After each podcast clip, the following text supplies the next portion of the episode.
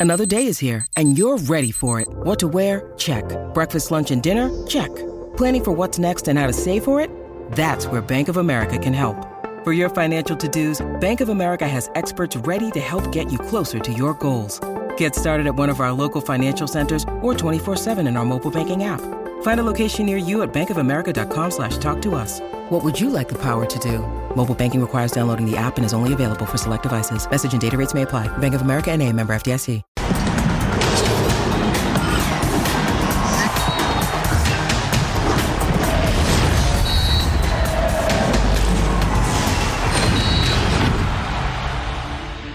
Soy antiamericanista, no es ningún secreto, pero también soy honesto y acepto públicamente que ganó el mejor equipo de la temporada. Ni siquiera voy a polemizar con la expulsión de Fulgencio y mira que hay argumentos. América ganó la 14 a ley, aunque tampoco voy a lanzar confeti, ni celebraré con un tequila y menos lanzaré cohetes. Solo diré, felicidades al club y a sus millones de aficionados, merecen el campeonato. Bienvenido, soy Jorge Carlos Mercader y es hora de punto final. América consiguió la ansiada 14 en el Apertura 2023. Los azulcremas fueron un equipo que demostró su solidez a lo largo del torneo basándose en la fortaleza de cuatro futbolistas. Julián Quiñones llegó como refuerzo estelar a Cuapa y no decepcionó. 10 goles en 20 partidos entre temporada regular y liguilla. Además fue el MVP de la final con la anotación que abrió el camino para el título. Diego Valdés dejó claro que es uno de los pilares en la creación de juego y definición en el ataque americanista. Sus ocho tantos en el torneo permitieron al chileno conseguir su primer campeonato en el fútbol mexicano. Henry Martín venía de ganar el título de goleo en el certamen anterior. A pesar de disminuir su cuota goleadora, el seleccionado mostró su mejor nivel en la liguilla anotando en cuatro ocasiones y resultó fundamental. Es algo que nos merecíamos, que trabajamos desde, desde que inició el torneo, que lo buscamos y estamos muy contentos. Henry, el torneo pasado campeón de goleo, ¿qué te sabe más eso o a levantar la 14? Por supuesto esto. Jonathan Dos Santos pasó de ser un cero a la izquierda para Fernando Ortiz a convertirse en un bastión en el esquema de Andrés Jardine. Si hay un futbolista que se convirtió en infaltable para el técnico brasileño fue el menor de los hermanos Dos Santos. Los cuatro fantásticos de Cuapa no dejaron dudas en la cancha para que las águilas volaran en lo más alto de la apertura 2023. Hoy en punto final, ¿quién es el más valioso de la temporada del campeón América? El Tri contra Uruguay el 5 de junio y contra Brasil el 8. De cara a la Copa América habrá publicación de audios del VAR a partir del próximo torneo. Suena bien. Y Fernando, ¿qué, ¿por qué no lo han presentado como entrenador del Guadalajara? Los cambios en la máquina. ¿Se va Kevin Castaño del Cruz Azul? Esto y más, no se lo pierdan en punto final. Es un placer. Hoy, en compañía de una digna subcampeona arriba el norte, mi Vero González. Mi Verito, ¿cómo estás? El placer es mío, mi Merca, mi Ceci, Rusito y Pulpito que van a estar el día de hoy. Sigamos hablando del campeón, está bien, hay que seguir aplaudiendo. Yo tampoco voy a poner cuetas, tampoco voy a echar un tequila, ya los felicité. Pero pues es lo que hay, Merca, ahora que los aguanten, como me aguantaron a mí seis meses también. Hay que aguantar. ¿O no, mi querido Ru, Ru, Ru, Ruso Brailovsky, pomada para el Aldor? ¿Cómo te va?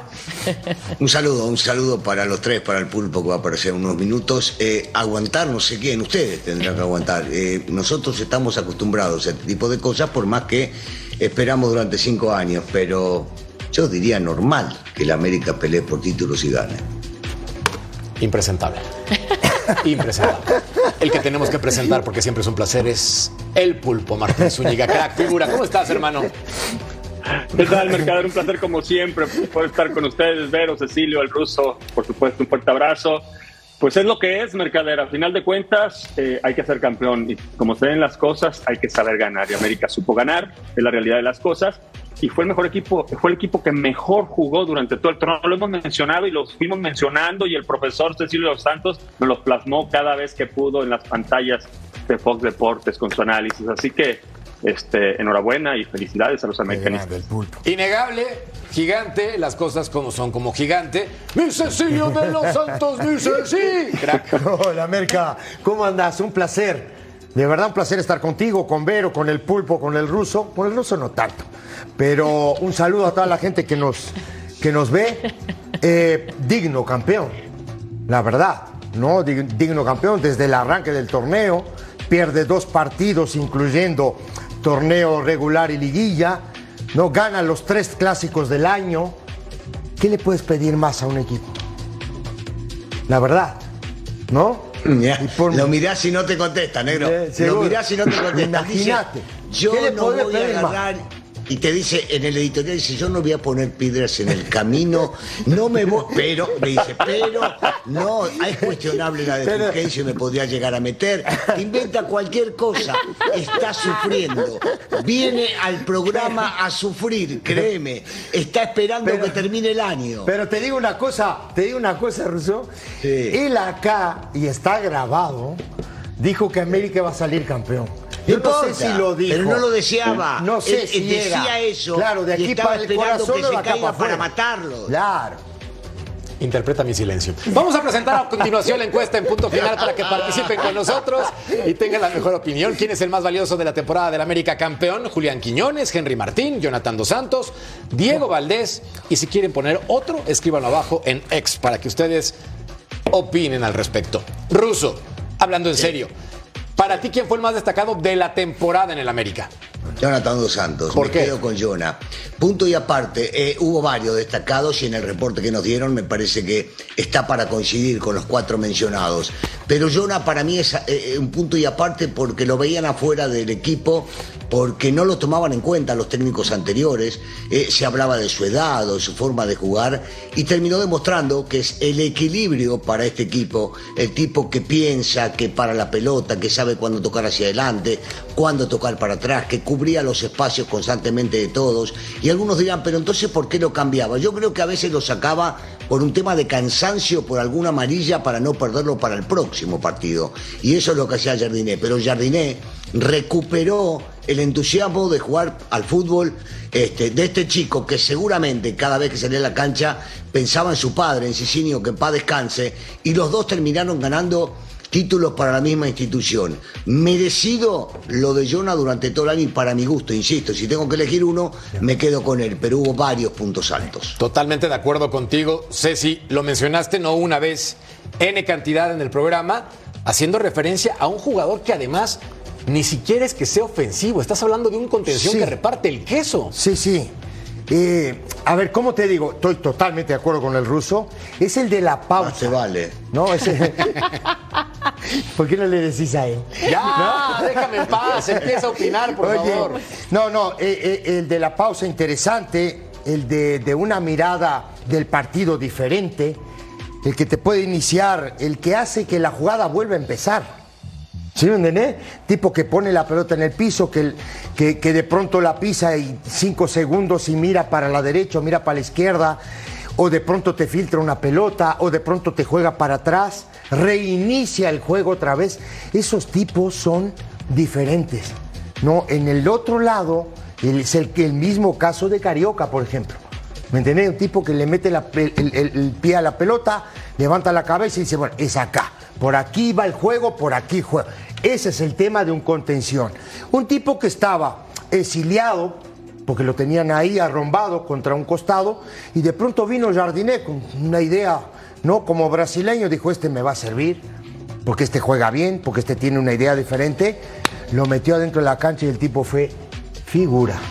Implacable. Implacable. Totalmente de. La verdad. Y después me quedo también, por supuesto, con Henry Martín, me quedo con Valdés, ¿me entendés? Tipo, el mismo Linowski, ¿no? Se te olvida uno. Quiñones. Exacto. Cáceres. No, Sí, Cáceres. varios. Es que son Varios estuvieron en buen Fuentes, nivel, por varios. ejemplo, Fuentes, porque uno habla, viste Claro. que está- estábamos hablando hace un rato.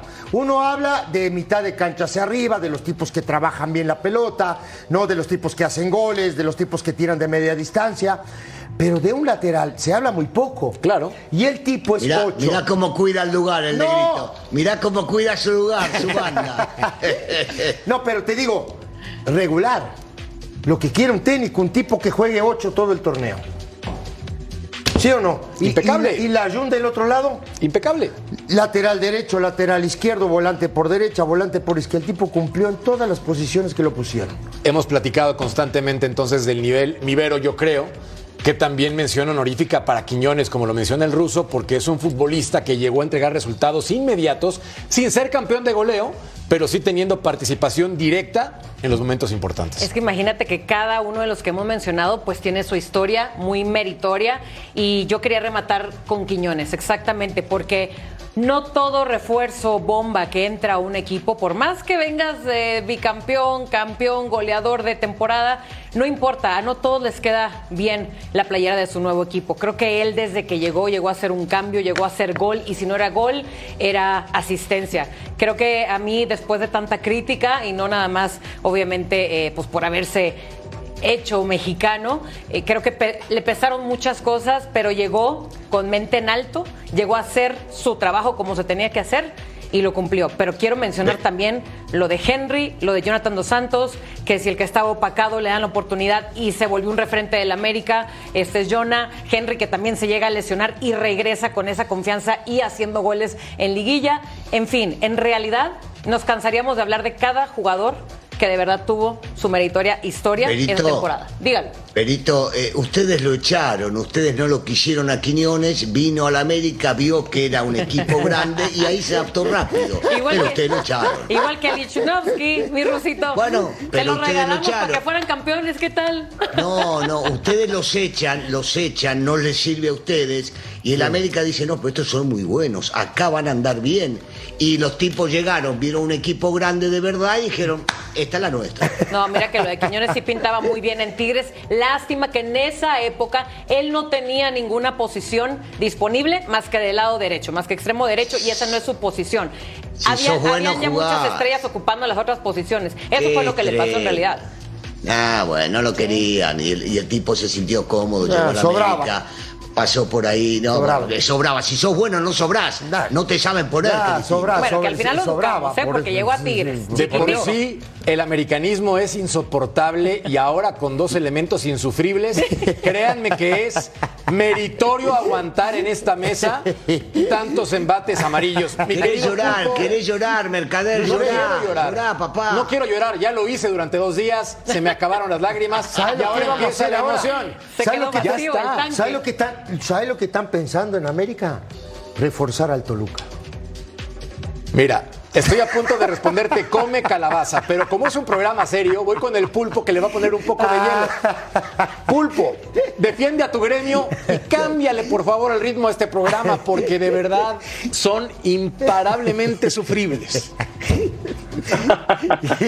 Hoy, este, difícilmente destacar a un futbolista de un equipo que de punta a punta, bueno, de la fecha 2 al final del torneo, porque hay que recordar que tuvo un tropiezo frente a Juárez y que le sirvió a Jardiné incluso para darse cuenta que estaba en el América, porque se acuerdan que quiso meter chavos y terminó dándole la vuelta a la tortilla al equipo de Juárez y a partir de ahí se dio cuenta que Epa, está bien debutar chavos, pero primero hay que ganar, ¿no? Y creo que a partir de ahí comenzó a mejorar bastante y aprender también de dónde estaba parado.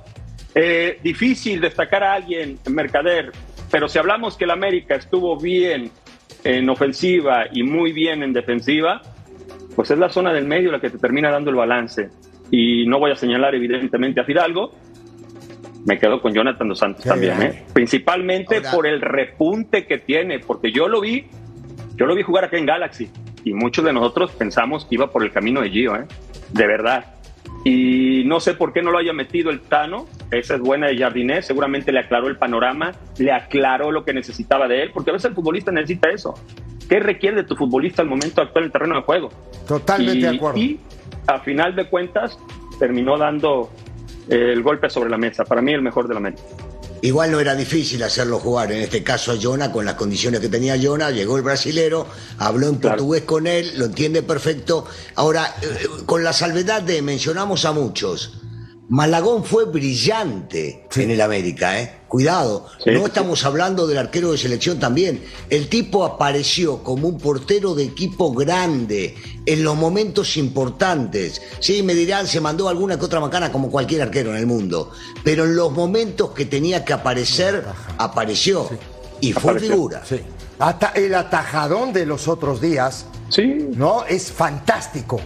Es extraordinario porque fue a quemarropa, fue. El remate de a- Guiñac. Fue que fue a tres metros. Sí, sí, sí. Muchos, muchos quieren quitar mérito porque no, iba, está loco. No, iba a no, la no, zona. no, No, no, pero hay que no, reaccionar. pará, pará. No, no, no. Hay que reaccionar. No, lo- mira, mira, yo te voy a decir una cosa, Pulpo. Los que, los que opinan de eso nunca se pusieron abajo de un arco. Fueron porteros, pero de un edificio.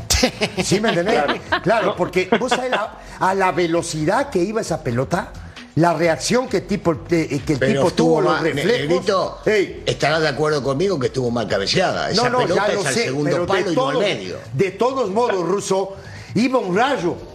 ¿Me entendés? y el tipo Sí, metió sí, las pero- manos y la pero- sacó. No, claro que estuvo era Te voy a agregar algo más. Sí. Te voy a agregar algo más. Para poder eh, lograr que esa pelota eh, vaya a tu zona, tuvo que haber un movimiento previo. Hay porteros No, no, que hacen ese recorrido y se pasa. Hay porteros que hacen ese recorrido y se quedan cortos. Y un balón que iba a la zona, porque es donde debería estar, porque repartió muy bien el primer poste Sí, y el segundo, muy bien. la pelota termina yendo a esa zona. Y después hay que reaccionar de la manera que lo hizo. ¿eh? No, no, sí. Ya si Guiñac la debió haber tirado a un lado o al otro, eso nunca lo vamos a saber. ¿Quién? El ¿Quién? tema es que respondió en el momento. Guiñac. El máximo goleador en la historia de Ah, Tigres. jugó. Tu mejor amigo. Ah, no, no, no, no, no lo vi. Jugó, ok. No, no, justo me perdí esa jugada. No había No, visto la- quién. digo, eh, eh, es normal y todos, todos sabemos, el pulpo más que nosotros, que una pelota como esa que va al segundo poste, normalmente el que cabecea, cabecea la zona que viene la pelota. Sí. ¿Por qué? Claro. Porque el arquero normalmente lo que hace es caminar hacia la zona que va la pelota. Entonces ya, si tú la cabeceas a la zona que viene la pelota, normalmente el, el portero queda parado. Es Ay, Sí, imposible estamos hablando de esa, pero hubo varias más. eh, Digo, No, sí, en, no, no, en no, la acuerdo. en la semifinal, durante el torneo. Claro. El tipo, el tipo llegó a cubrir la portería de Ochoa. El tipo terminó siendo figura y demostrando tener la capacidad para estar Y ahí. el crecimiento en futuro de este muchacho, no, no, no, no sé dónde está el techo. Ahí está selección mexicana. Ojo, eh. Ahí está selección Bueno, mexicana. Ustedes se reían de mí cuando llegó a la América y todavía había jugado dos partidos nada más que dije, este chico Estoy juega el próximo mundial y se reían. Estoy tienen. totalmente de acuerdo, porque sí lo dijiste. No va a ser titular. Sí lo dijo. No creo que sea titular para el Mundial, Sí, pero sí creo que tiene el talento necesario para competir por un puesto. Ahora revisemos algunos números de la gente de ofensiva. El caso de Quiñones, ¿El caso de Martín Ah, no. y de Diego Valdés. Come calabaza. Acá está entonces los tres jugadores importantes del equipo azul crema, Mivero. Destacando entonces lo que es complemento. Y parece que no le hacemos una mención honorífica al capitán, que estuvo lastimado Eso. una parte de la temporada Claro. y respondió con ocho goles, cinco asistencias y con un comportamiento ejemplar dentro y fuera de. Respondió en liguilla, por cierto, finalmente. Totalmente. Incluso él también fue criticado porque lo comparaban con el temporadón que tuvo en el clausura, donde fue eh, goleador con creo que 14 tantos. eh, y obviamente la gente seguía esperando, ¿no? A que repitiera esa historia. Sabemos que se ausenta, se lesiona. Pero perdón, ¿eh? Porque los jugadores luego cuando regresan les falta luego un poco de confianza, no llegan al 100, eh, se tardan en volver a marcar gol. Y Henry Martín hizo lo que un capitán y lo que un atacante debe de ser. Y yo creo que esa actitud es lo que te hace avanzar y te hace seguir haciendo tu trabajo. Y por eso él, en liguilla sobre todo, se lució. Mira, acaba una pregunta para ti, Ceci, porque esta sí es muy importante. Ya hablamos de las cualidades magníficas de la mayoría. ¿Quién no estuvo a la altura en el América en esta temporada para ti? No, no, no te puedo decir que algún jugador del América durante el torneo. ¿Todos estuvieron a la altura? Para mí sí, porque te voy a decir qué pasa. Normalmente el técnico elige 11 y trata de mantener ese 11 durante todo el torneo. Ahora, tú no me digas que la gente que entraba, el Cabecita Rodríguez, Brian Rodríguez, Richard Sánchez. Richard Sánchez, eh, Suárez, cuando le tocó jugar a los muchachos, para mí lo hicieron de maravilla.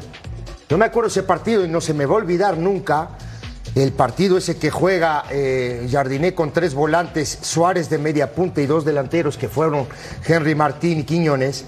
Ese partido fue fantástico.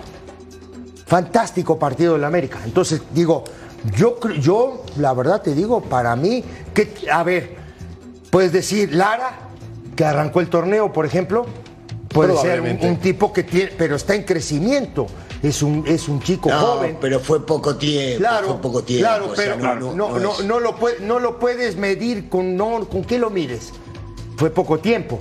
Que va a tener un crecimiento, sí, que lo van a tener que trabajar en un montón de aspectos también. Pero después, dime quién. Ramón Juárez, por cierto, muy bien. Juárez. Muy bien. Muy bien. Figura. Al ser un joven que Figura. tenía la presión de destacar en una defensa que si algo adolecía, era de consistencia. Y en esta temporada fueron la mejor defensa del torneo. ¿Qué viene para el conjunto del América, mi querido Pulpo? Va a enfrentar al Barcelona. Ahí sí quiero ver qué tan bien peinadito está este América. Ahí sí quiero platicar si el conjunto más ganador del fútbol mexicano tiene nivel para competirle a un multicampeón en España. ¿Tú qué opinas? Habrá que ver también de qué manera viene el Barcelona, ¿no? Porque hay que recordar que a veces estos partidos ellos no lo ven de la manera que lo vemos nosotros. Así como demeritamos de repente nosotros a los que vienen de, este, de Centroamérica o de repente que decimos partido molero, pues, ¿qué estará pensando el Barcelona, no? Seguramente por contrato deberá tener que tiene que jugar por lo menos con 60 este, titulares, medio tiempo, como normalmente son los contratos en Estados Unidos, si no es que hasta le exigen que arranque con, los, con 10, ¿no? Que normalmente también a veces te ponen en, los- en el contrato. No viene Pedri, ya se sabe por ahí. Sí. Este, eh, eh, depende. El mercado, o sea, yo creo que el América va a salir a aprovechar este partido como escaparate internacional, ¿eh? Pero- no espero menos. pero, Pulpo, y estoy seguro que Pulpo, así va me a ser. parece, me parece que ahí te estás equivocando. Eh, Vienen, vienen de Barcelona a jugar contra el América y lo que quieren hacer es mostrarse para ver si el América los compra. Es tan simple como eso. o esa es la otra. Eh, Merca, no sufras, es lo que se viene, Merca. Es lo que se viene. Ganaron la cuenta los 14. días, de aquí al próximo campeonato. Ni. Es que, es que te voy a decir algo, les voy a hacer una confesión. Amo al ruso hace muchos años. Y puede, puede ser un deleite trabajar con él. Pero cuando la soberbia se apodera de su ser, simplemente puede ser un personaje impresentable, ruso. Te aguanto porque te amo.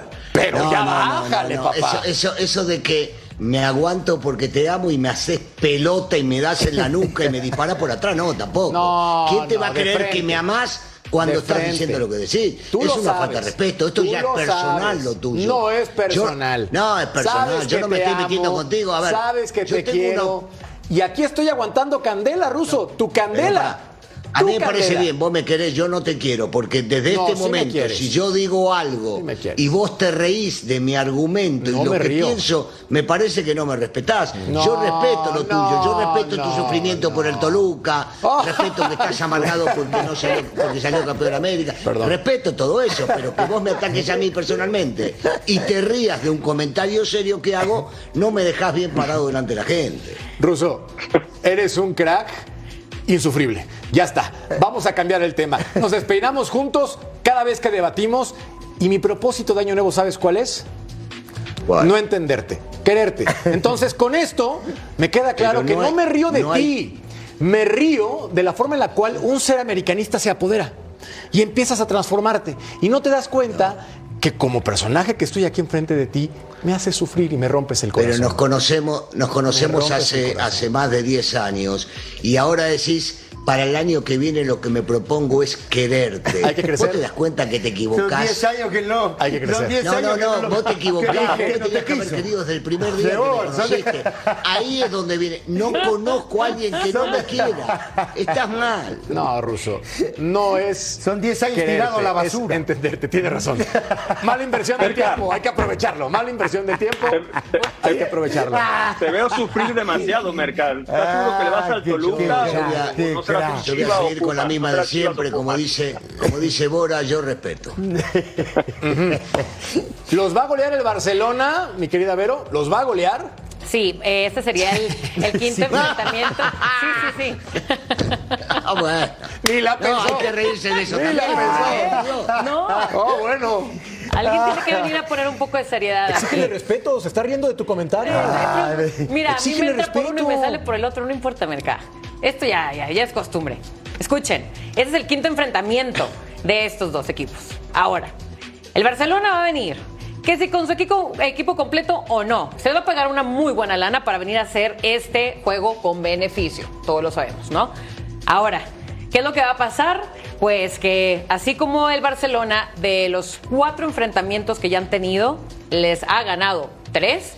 Solamente uno no ganó porque era el aniversario número 87 del América en ese entonces. Se dejaron. Y tenía que ganar el América, por supuesto.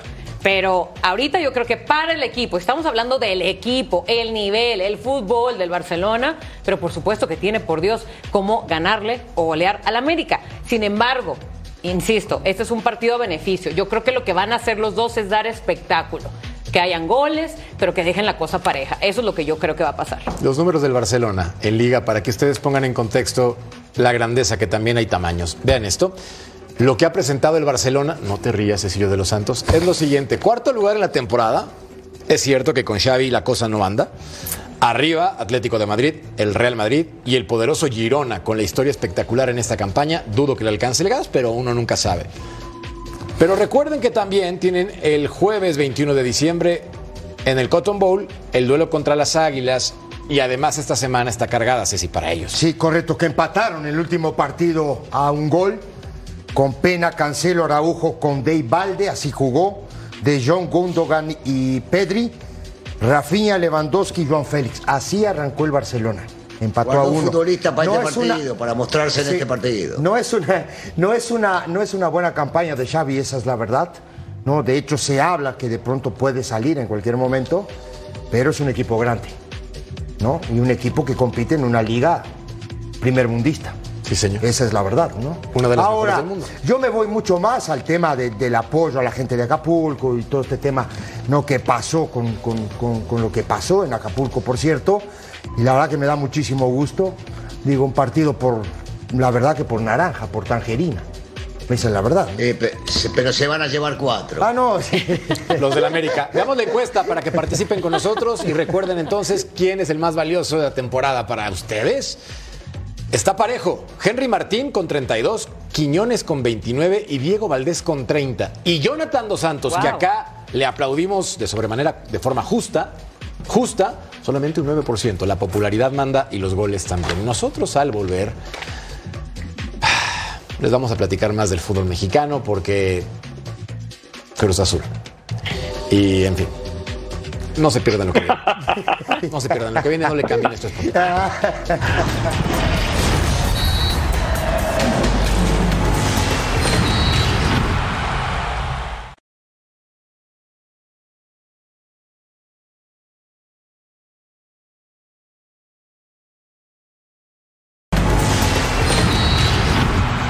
Así como un servidor tiene propósitos de año nuevo para aguantar al ruso, también la Federación Mexicana de Fútbol tiene propósitos para entregar mejores resultados. Y Armando Melgar nos presenta lo nuevo, lo mágico del fútbol azteca.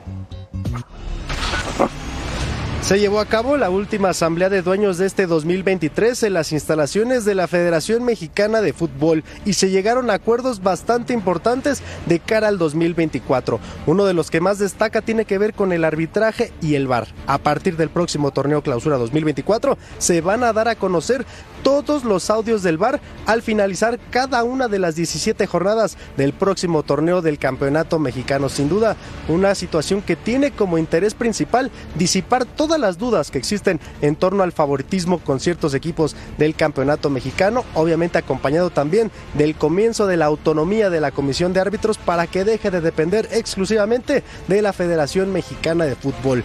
El próximo año daremos más detalles sobre el nuevo modelo, pero te puedo adelantar que de entre muchas reformas estableceremos la autonomía de la Comisión de Arbitraje, la cual actualmente está bajo la estructura de la Federación Mexicana de Fútbol, pero que requiere de una operación independiente para que ya no haya duda respecto a sus decisiones. También vamos a invertir en mejor tecnología visual para facilitar la labor del VAR. Y por último, vamos a hacer públicos los audios del VAR a partir del próximo torneo con el objetivo de fortalecer la transparencia de las decisiones arbitrales.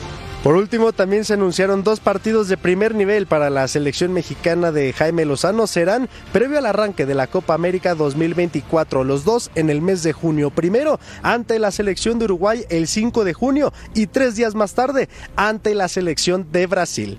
Informó para punto final Armando Melgar. Gracias, estimado Armando. Ya que fue campeón del América, quieren hacer transparencia con el VAR. Muy bien. Partidos de alto nivel para selección contra Uruguay y Brasil, reformas al reglamento de competencia, autonomía de la comisión de árbitros y centralización del VAR. Además del fortalecimiento de la Liga MX femenil, detección y formación de nuevos talentos y mejoras en la experiencia de la afición. Pulpo, viendo el video en redes sociales de lo que presentó la Federación Mexicana de Fútbol, presentaron algunos de los dueños de los equipos más importantes o presidentes hablando al respecto. Y veía a Jesús Martínez con un discurso leído, porque aparte la mirada estaba hacia allá. Claro, claro. Y yo estoy contento con todas las reformas aplicadas en este nuevo reglamento. Evidentemente no estaba nada contento. ¿Qué opinas con esta presentación realizada por parte de la Femex Food? Lo único que espero, Merca, es que no sea la misma gata nada más que revolcada, ¿no? Este, para mí el más importante, el más importante no se ha dado y, creo que no se va a dar muy pronto, que es reducir el tema de los extranjeros. Eh, el tema de lo del VAR, pues es algo que se va a hacer, eh, al menos en la MLS ya se lanzó, es lo que se espera para el 2024. No sé si en Europa esto vaya a suceder, me imagino que esto va a ser este, algo a nivel mundial muy pronto. O sea que tampoco es como que somos los primeros, ¿no? Eh, y, lo de los partidos, pues me parece bien lo de los partidos para la selección mexicana. Pedíamos partidos serios. Fue lo mejor. Me parece perfecto. Vamos a ver cómo los enfrenta la selección, qué resultados saca y a ver si esto no le trae cola ya en el torneo, ¿no? Porque si llega con dos derrotas, vas a ver lo que va a hacer de cara a la Copa América, ¿eh? Sí, totalmente de acuerdo. En la Supercopa de España, mi querido Pulpo, también se va a implementar a partir del mes de enero. Entonces, como bien dices, es algo mundial. Vero, tú conoces perfectamente bien la Federación Mexicana de Fútbol. ¿Qué opinas al respecto de estos cambios y para ti qué es lo más atractivo? Bueno, mira, primero que nada, ojalá, ojalá y este fútbol oxidado cambie, porque sabemos perfecto que lo único que estamos acostumbrados es a manejar todo a través de empujones, chanclazos, traiciones. Entonces yo creo que eh, por más que ya van varios meses que Juan Carlos Rodríguez ya está ahí, quiero que sepan que por lo que yo viví, que fueron muchos años en la Federación Mexicana, esto va a tomar tiempo y si bien nos va, si todos los cambios y todas estas nuevas propuestas se agarran bien y se cumplen, agárrense hasta el 2030, ¿ok? Y si nos va bien, ya lo dije. Ahora, me gusta también lo del bar, porque imagínense, ¿Qué hubiese pasado si hubiéramos escuchado cuando sacan a Fulgencio? Me hubiera encantado escuchar el. Sí, sí, sí, para que gane el América, para tomarme foto este, con, el, jugador, porque soy americanista. Y cositas así, ¿no?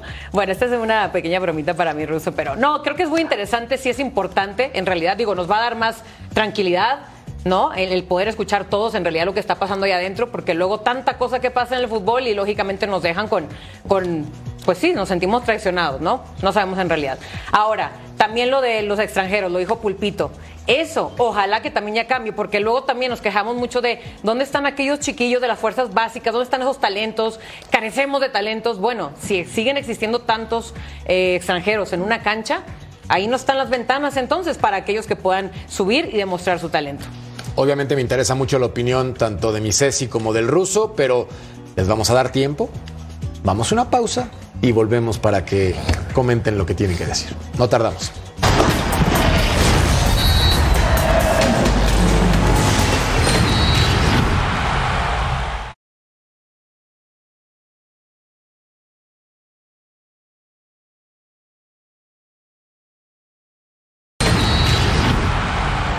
Donde si hay intención es en este tipo de partidos, porque los amistosos previo a la Copa América lucen y bastante. 5 de junio contra Uruguay, Misesi, y el 8 contra Brasil.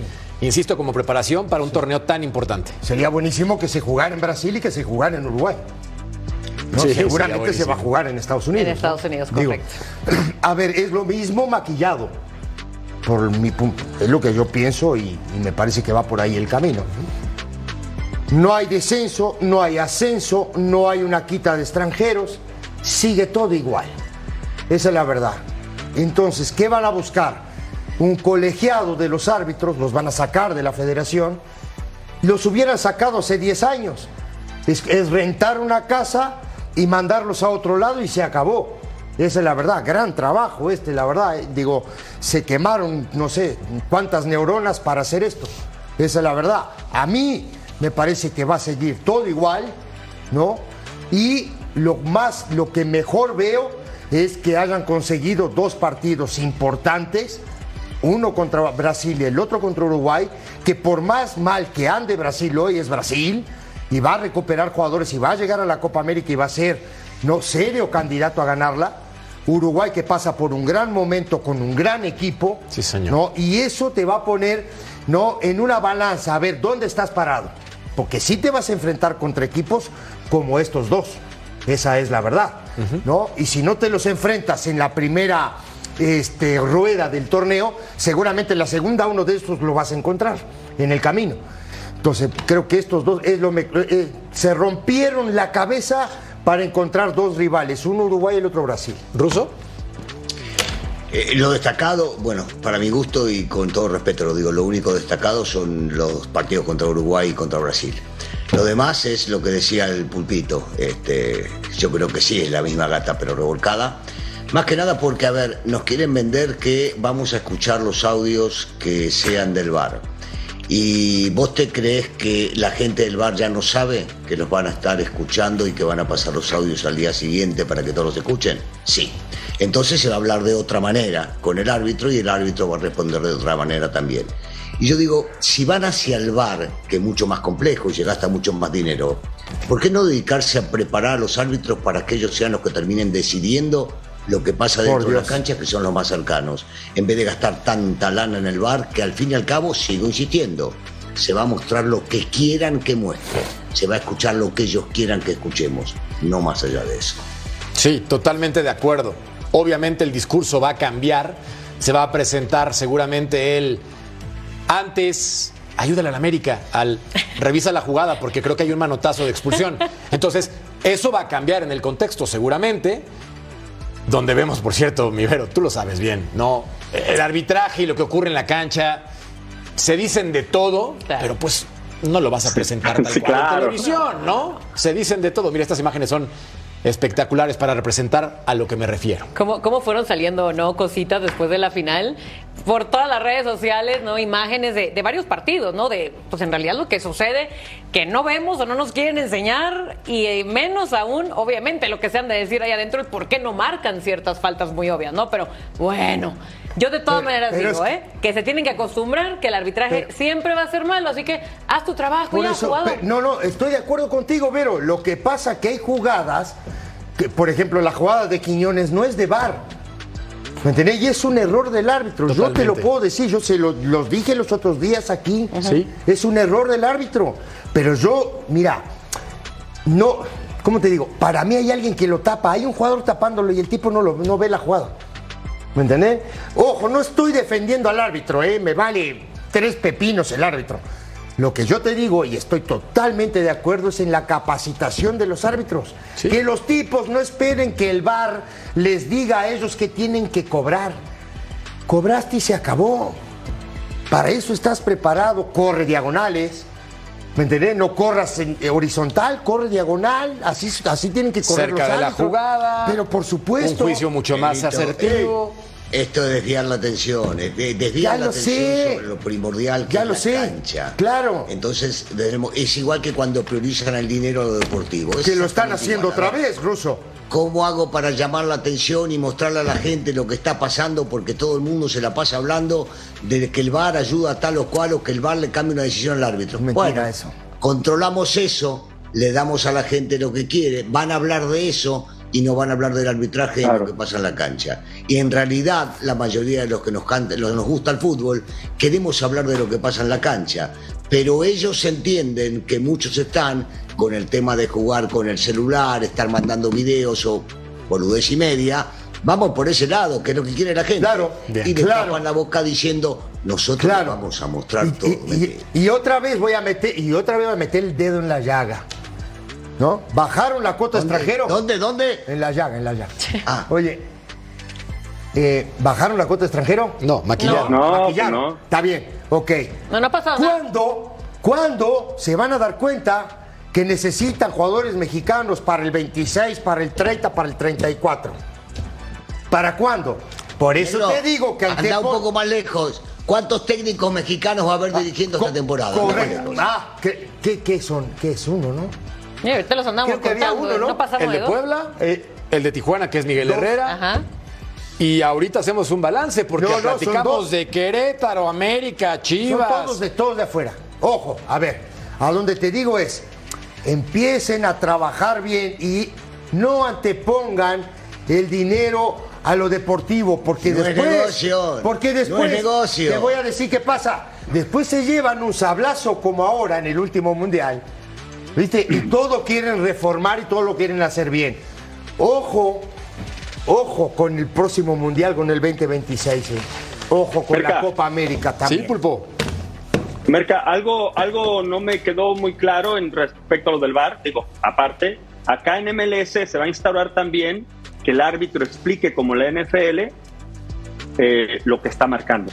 ¿Me explico? Por ejemplo, en la jugada esa, porque es la que se está hablando, este, digamos que el árbitro, aparte de haber, haber mantenido la roja, él tiene que explicar por qué, ¿no? O sea, tiene que explicar. Y, ese, y esa parte es muy buena porque, por ejemplo, como cuando hay un foul en NFL, el, el referee te, te explica, ¿no? Sí. ¿Qué es lo que están marcando y por qué? Entonces acaba a acontecer eso también en, en Major League Soccer.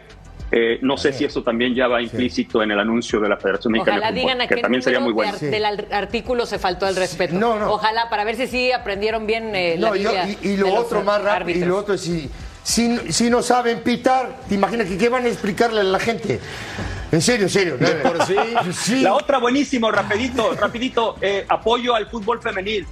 Hay, hay que invertirle, ¿eh? Hay hubo buena. muchos equipos que se tiraron, se tiraron a la maca, este, Santos, Mazatlán, por mencionar algunos, mismo Atlas, que venía haciendo las cosas muy bien, no le invirtieron, ¿eh? Y la liga decayó mucho este año pasado, principalmente el último torneo. Promesas. De eso vivimos en el fútbol mexicano. Y les digo algo, seguiremos viviendo. Al volver platicamos de Fernando Caque, el nuevo entrenador del Guadalajara, que lo presentaran y estaba así de feliz. Chivas ya tiene entrenador. José María Garrido con más.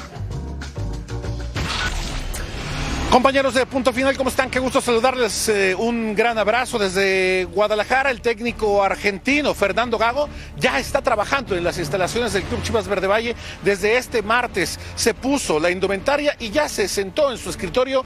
Estuvo por espacio de ocho horas este martes trabajando, conociendo las instalaciones de Verde Valle, adentrándose con el equipo de colaboradores y sobre todo también con el resto de su cuerpo técnico. No olvidar que Fernando Gago llegó a Guadalajara con cuatro integrantes de su cuerpo técnico. En las negociaciones él quería traer hasta cinco. Sin embargo, Chivas le dijo no, solamente trae cuatro. Entre ellos destacan el preparador físico Roberto Lucy, quien trabajó con él en el, el Racing Club de Avellaneda, y también el caso específico de Federico El Pocho Insúa, que en México lo conocimos jugando con América en 2007 y también con los Rayos de Necaxa. Un técnico enérgico, un técnico de carácter y de determinación, que es justamente lo que hoy necesita Chivas después de muchas situaciones que vivió este equipo el año anterior. Todavía no hay una fecha específica para la presentación. En Chivas están aguardando a que se gire la orden desde la alta directiva para presentar oficialmente a Fernando Gago. Sin embargo, el próximo jueves ya estará recibiendo al plantel de futbolistas de cara al arranque de la pretemporada. Muchas gracias compañeros, un abrazo, saludos desde Guadalajara. Gracias, Chema. Así la felicidad de Fernando Caque. Ve nada más, así. Así de feliz está de ser presentado con el rebaño sagrado. ¿Sabe lo que está haciendo? ¿Tiene idea? Porque me parece en esta foto que sí. Sí, lo agarraron, lo agarraron como, ¿no? Eh, eh, En, en un mal momento lo agarraron al pibe. Una sonrisita. 37 años, 122 partidos en el Real Madrid, no es un dato menor, ¿eh? Como jugador. Como jugador. Sí. ¿No? Y después, en el 2023, fueron 27 juegos con el Racing, 9 ganados, 9 empatados y 9 perdidos. Así llega al- a, a Chivas. Ruso, trofeo de campeones y Supercopa Intercontinental con Racing. ¿Esto nos representa algo importante en su carrera como técnico? Mira, eh, Racing es un equipo grande de, de la Argentina, eh, está entre los cuatro grandes, por lo menos todo el mundo menciona a River Boca, Independiente y Racing es uno de ellos. Dirigir a Racing no debe ser nada fácil, eh, más que nada por, el arraigo que se tiene ahí mismo en Avellaneda. Eh, el tipo cumplió, por supuesto, acabas de mencionar dos títulos, eh, por momentos, digo, cuando terminan echando un técnico porque no le gusta cómo está jugando últimamente, porque no, no se le dan los resultados, pero, pero por momentos jugaba bien este equipo, tenía mucho coraje, tenía mucha garra y seguramente tiene que ver primero con el pasado eh, que lo une con Fernando Hierro y que se conocen bien. Y a mí me parece bien que los directores deportivos traigan gente que sea con las cuales puedan sentarse a hablar exactamente de lo mismo. Habrá que ver qué sucede porque es muy especial al lugar donde llega. eh, no es un equipo ganador y bueno, se le van a complicar las cosas si no puede lograr de entrada conquistar a la gente. Al volver en punto final platicamos de Cruz Azul porque se le van jugadores. Le contamos de quién se trata. No le cambien.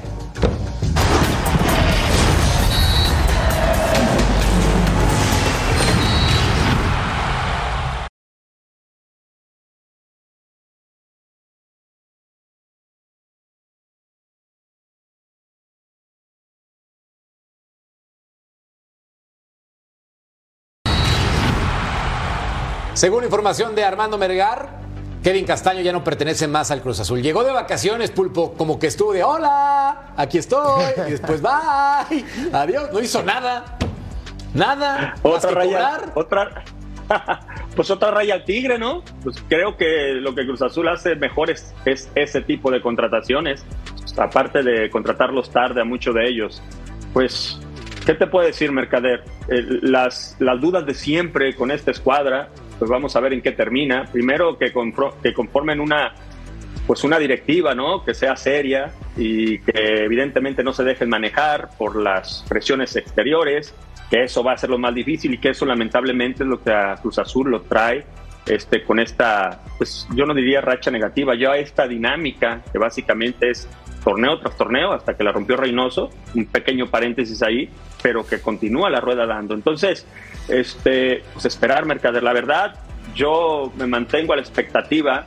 Lo único que puedes pensar es que las cosas seguirán de la misma forma. Digo, a final de cuentas, la gente que está atrás es la misma. Vean los números de Kevin Castaño Vivero, 13 partidos, 0 goles, una asistencia. Jugó un total de 764 minutos con Cruz Azul. Insisto, la información según Armando Melgar, a reserva de confirmarse. Y tenía que venir a meter goles, ¿correcto? Bueno, ¿sabes que Esto es lo que le pasa también a los jugadores que entran en el proyecto pasado. Y entonces, si en tan corto tiempo hay limpia de todo, pues ¿qué se va a esperar de aquellos que se los trajo alguien más? Y ahora con un nuevo director deportivo, un nuevo director técnico, ¿qué es lo que va a pasar? Ni le dan oportunidad a los Es un punto clave, ¿eh? Este que habla Vero es un punto clave, ¿eh? Hay que entender lo que está diciendo. Lo trajo otra directiva, lo trajo otro director deportivo, lo trajo otro técnico y uno claro. no rindió, va para afuera, traigo otro. Y, pan de todos los días. ¿eh? Sí. Es lo de siempre. Una raya más el tigre. Pausa, volvemos a punto. En la encuesta, ¿quién es el más valioso de la temporada del América campeón? Uf, muy parejo. Al final remontó Henry Martín con un 34%. El capitán, el que apareció en el momento importante y les hizo levantar la copa. A nombre de mi Vero González, de mi Pulpo, de mi Ceci, de mi Ruso. Gracias por acompañarnos en Punto Final. Nos vemos y nos escuchamos en una siguiente edición. Chao. Hasta la próxima.